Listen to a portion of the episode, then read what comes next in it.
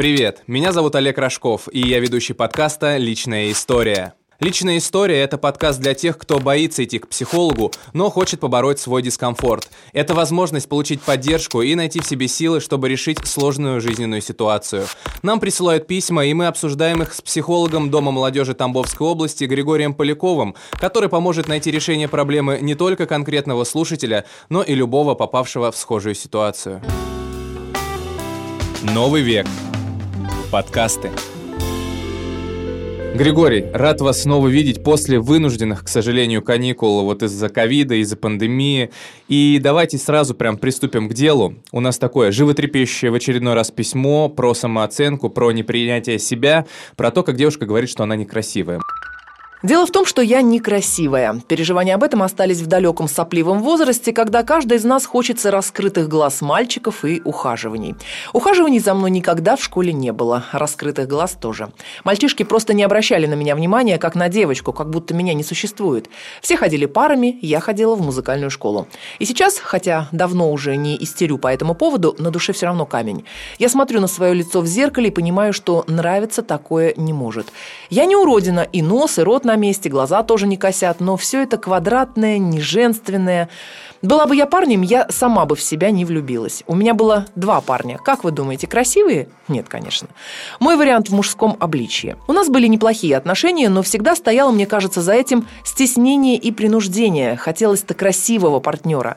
Я, например, честно в этом признаюсь. И что же мне теперь делать? Смириться со своим лицом, не желать красивого мужа, согласиться на некрасивого и не желать не мечтать.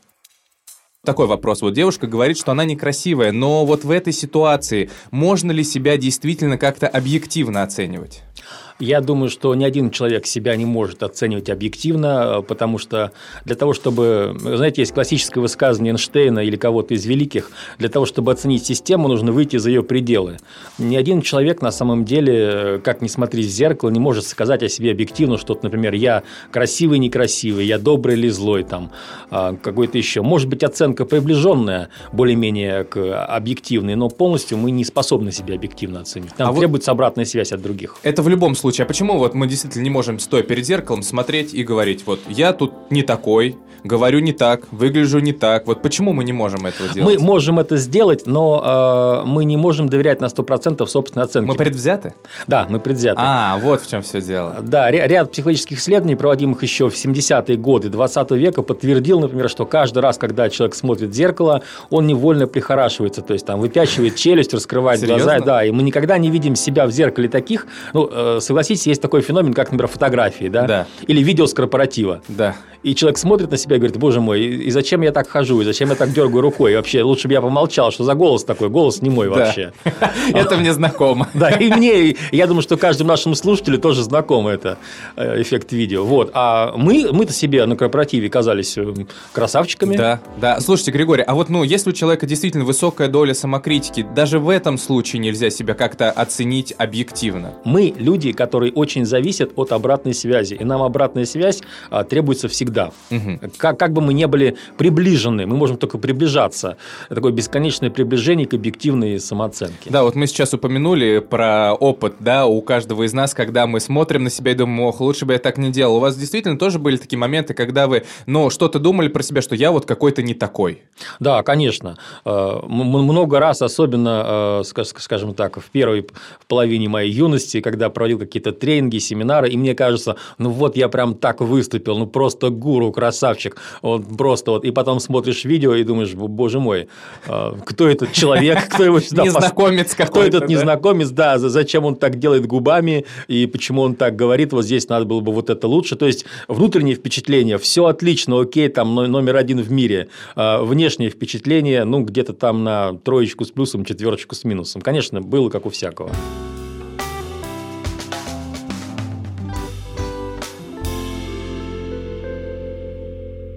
Решением этих проблем чуть позже вернемся. Сейчас вот хочу о чем спросить. Откуда вообще возникают вот эти такие, знаете, вот девочка здесь пишет, что у нее сейчас нет истерик, и как я понял, что у нее до этого были истерики по поводу ну, своей видимо, внешности, да. ну или не истерики, а может она просто так написала, но что-то вот какие-то неприятные эмоциональные всплески у нее были, да, в связи uh-huh, с этим. Uh-huh. И откуда вообще вот эти всплески, эти мысли о том, что я какой-то не такой, откуда они приходят? Это разные периоды жизни, когда мы формируемся как личность, да, пубертат и так далее, школы там.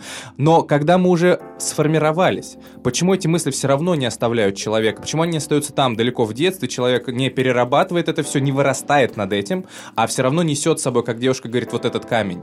Да, вы правы. Я, если правильно помню, э, девушке у нас 18 лет, и она говорит, что истерик уже нет. То есть истерики были, судя по всему, как раз в пубертате, в подростковом возрасте, когда особенно важно для девушки, для молодого человека, как я выгляжу, когда особое внимание уделяется своему телу, а, прическе, одежде и так далее. Почему? Потому что молодая личность, она ищет себя, она хочет себя идентифицировать, в том числе через внешние признаки. Вот я, например, такой-то. Я, я, например, ношу пиджаки, как Нагиев. Да? Я, я такой же лысый и такой же харизматичный. Я сейчас не про себя.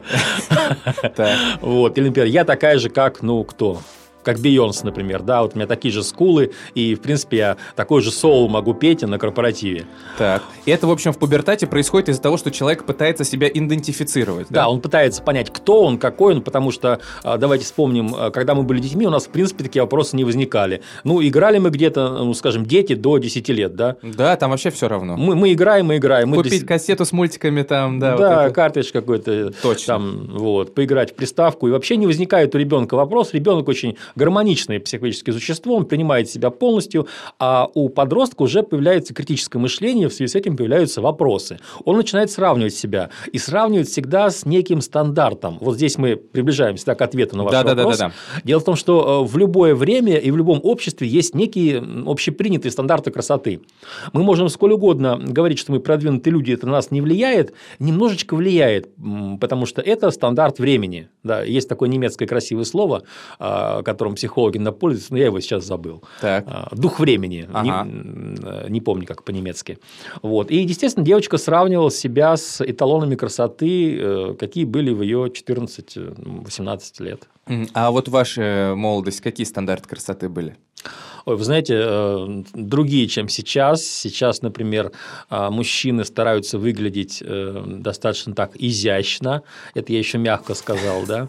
А когда я смотрю старые... Фронтовато. Да, фронтовато и утонченно тоже мягко скажу. Да, ну вот ваша молодость, какие были стандарты красоты и женщины, и мужчин, расскажите. А, про мужчин могу сказать, намного более брутальный был стандарт красоты. Когда я смотрю на свои фотографии старые своих десятиклассников, мы в таких, знаете, широкоплечих пиджаках с галстуками, я думаю, господи, это какие-то председатели заводов собрались, это, это не десятый класс, то есть у нас совершенно взрослые лица, такие прически. А это какой год? Это, знаете, наверное, 2000 2000 год, да.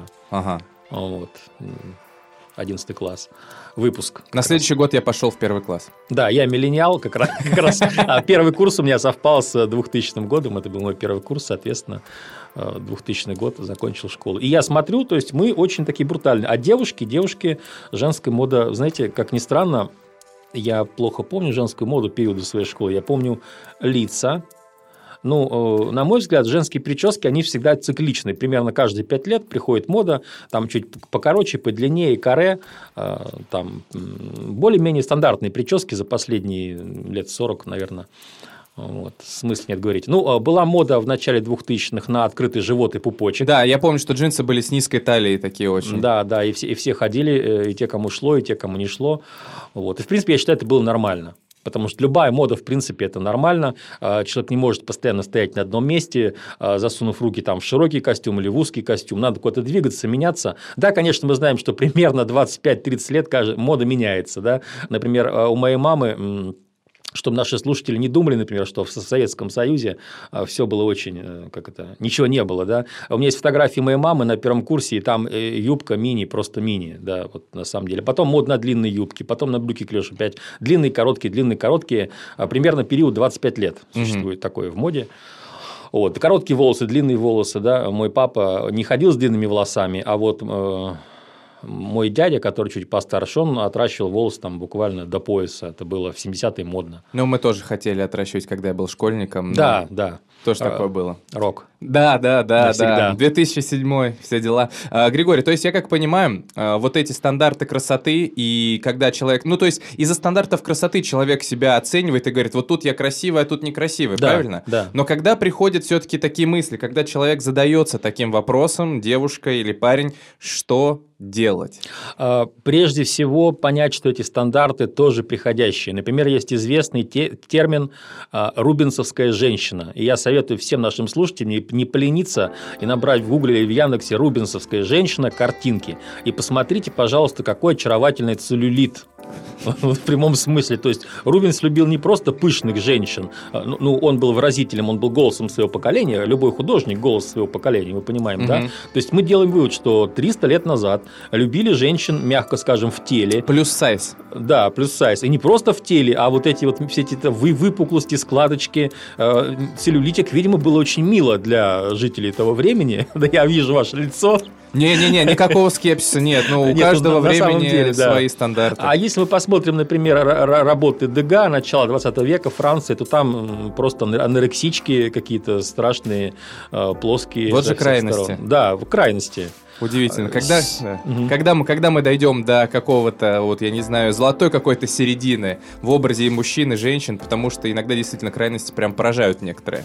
Я думаю, никогда, потому что это тоже циклично. А, в начале века нравились анорексички, а в середине века, наоборот, такая, ну, все мы помним фильм «Спасатели Малибу», да. это мода 50-х годов, до 90-х она держалась, потом что-то еще произошло. Вот, поэтому я бы этой девушке сказал следующее в утешение – вы себя можете чувствовать некрасивой только по сравнению с чем-то.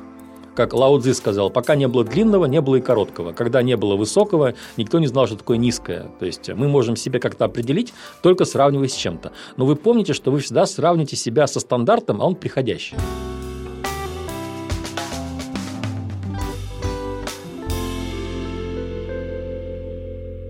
Как тогда в этих случаях, как тогда в этих случаях повышать свою самооценку? То есть есть, возможно, какие-то методики, может быть, есть опять какие-то приемы, которые помогут девушке, если она, опять же, да, там не захочет идти к психологу и проработать все это uh-huh, детально. Uh-huh. Что ей сделать, знаете, такую, какую пилюлю ей принять, чтобы вот эту боль успокоить?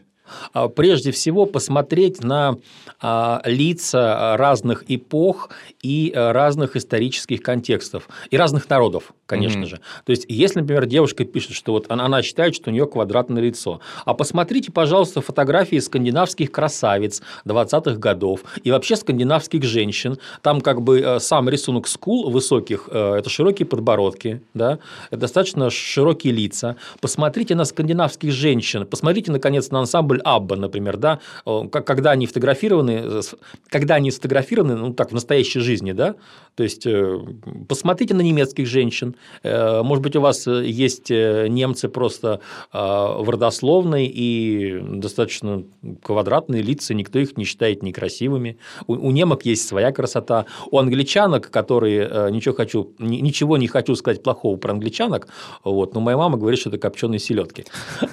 Почему? Ну, потому что они все чрезвычайно плоские, как по фигуре, так и по лицу. А, есть у них как бы ну, такой национальный стереотип, да, угу. как вот у нас тоже есть свой русский национальный стереотип, такой э, э, Нонна Мордюкова в молодости, да. Не помню, к сожалению, Нонна Мордюкова в молодости. Я тоже не помню, мне так просто всплыло откуда из архетипов.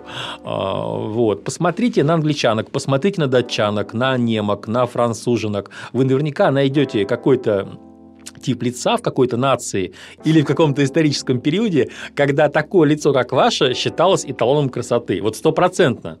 Григорий, а вот здесь девушка пишет, что еще с отношениями, да, у нее были парни, и как она написала, что они тоже были по внешности, ну, не очень, да, мягко говоря. Вот как в этом случае быть? Такое ощущение, как будто она сама собой идет на какие-то там компромиссы, и такая, «Ну, блин, ну, если я некрасивая, то и выберу себе мужика такого. Ну, как это вот в этой ситуации а, разобраться? Я привел бы очень поучительный случай э, с Мерлин Монро, которая с детства считала себя очень некрасивой. Да что там с детства? Она всю свою жизнь, бедняжка, до своего самоубийства считала себя очень некрасивой. Ну, кокетничал, скорее всего.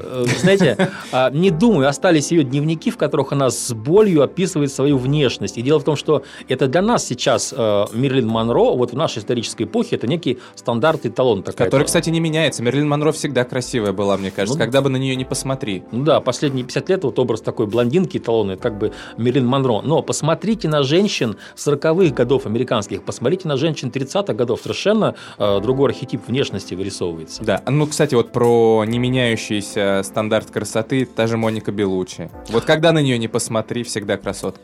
Ну да, да пока мы живем, мы смотрим на нее, э, нам кажется, это красотка. И она как будто не меняется вообще. Да, вот. Да. И ей возраст к лицу. Вот э, посмотрите, э, есть некие иконы э, красоты, например, сейчас это Анжелина Джоли, хотя ее время уже стремительно проходит. Четко выраженные скулы в тренде последние лет 10-15. Большие Я, губы. Большие губы, да, большие раскрытые глаза. Я больше чем уверен, пройдет, например, лет 10-20, и появится что-то новое, например, там нечеткие скулы, а наоборот, миленький овал лица. Угу.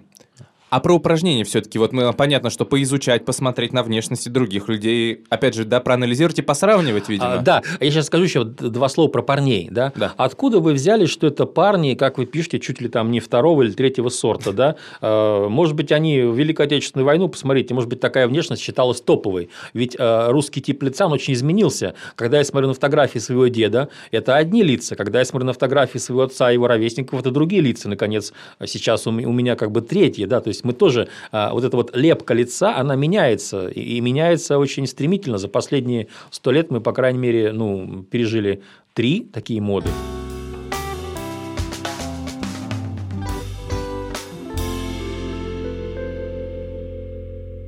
А про упражнения я вот хотел спросить, да, и по поводу осознания того, что для чего вот, да, девушка как бы намеренно, да, себя ставит в такие условия, что если я такая, значит, я буду себе и таких же выбирать. Вот как из этого выйти? Ну, прежде всего, я не такая, а я такая, какая есть, и я для себя красивая. Вот э, это нужно как мантру. Это, знаете, даже не то, чтобы повторять перед зеркалом, это нужно просто однажды очень хорошо понять, что э, не, не бывает э, некрасивых женщин. Об этом есть замечательная песня песня Михаила Шафутинского. Да.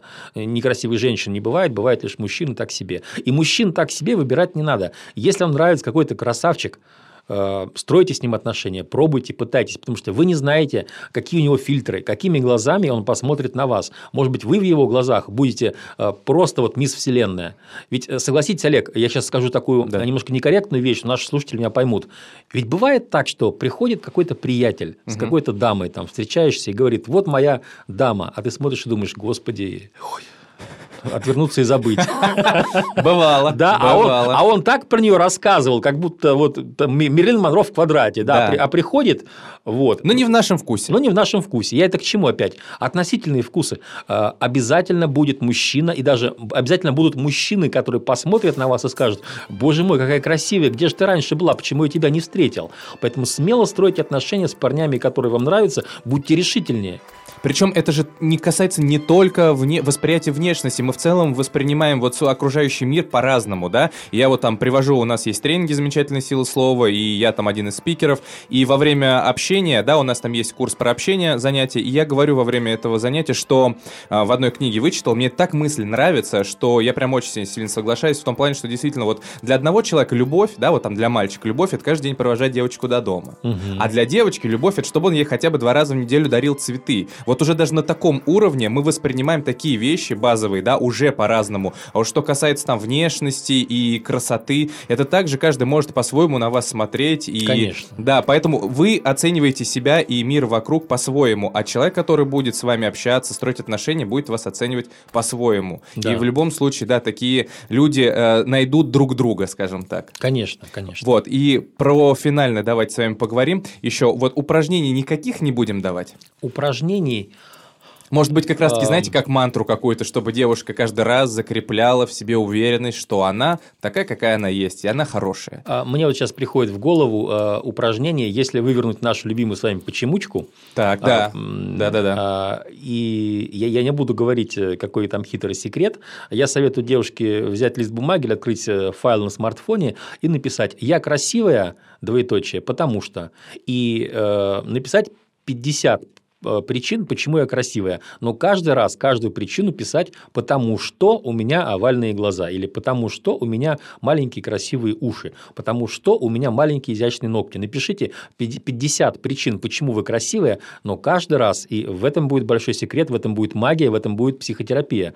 Начинайте э, ответ с э, слов «потому что». Уверяю вас, это очень сильно на вас подействует, милая девушка. Хорошо, кстати, вот пока вы сейчас рассказывали, пришла в голову так, такой вопрос, чтобы девушку еще как-то поддержать. А, к вам же наверняка приходили люди с похожими проблемами. И получалось ли у них от них избавиться? Приходили люди с похожими проблемами. Более того, а, я сам человек, например, я считаю, что у меня не очень красивая внешность, я не красавчик какой-то там, но я себя давно принял, я знаю, а, в чем и когда, где я хорош, и мне это нравится. Я не Леонардо Ди Каприо, там, э, я не какой-то голливудский актер, но мне это нравится.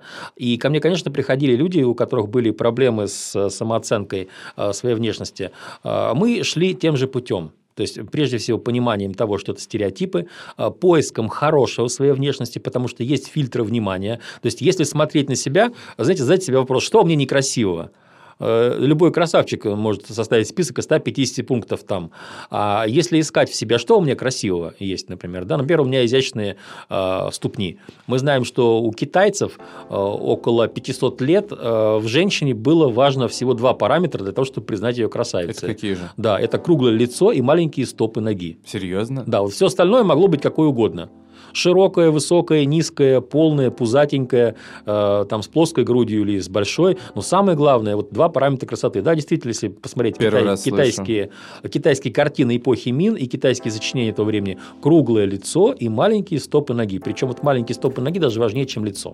Да, то Обалдеть. есть китайцы шли, смотрели на ноги и отбирали красавицу Я знаю, этому Знаю только одного известного человека, которому очень нравятся стопы, это Квентин Тарантино. У него же есть фуд-фетиш. А добавлю Достоевского, в своих мемуарах он писал, что... А, нет, прошу прощения, Льва Толстого.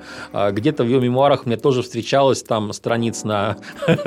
на много страниц описания потрясающих женских э, стоп, и я так тоже понял, что для него это был некий секс-фетиш. Поэтому, как мы сейчас понимаем с вами, да, красота женская, да и в целом вообще человеческая, она не только в нашем лице, но и вообще в нас полностью. Красота в глазах смотрящего. Аминь, Григорий.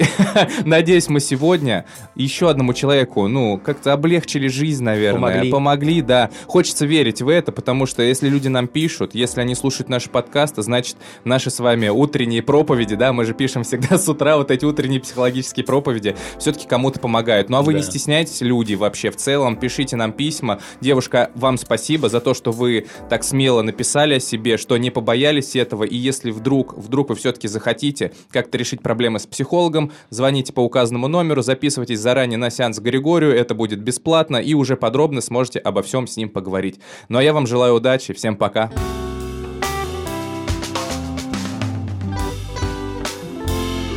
Нам важно оказать помощь каждому, кто обратился за ней, поэтому помимо консультаций в рамках подкаста, специалист оказывает бесплатную психологическую помощь в Доме молодежи Тамбовской области. Запись по номеру телефона 8 902 732 0701. При записи указать наш промокод «Личная история». Новый век. Подкасты.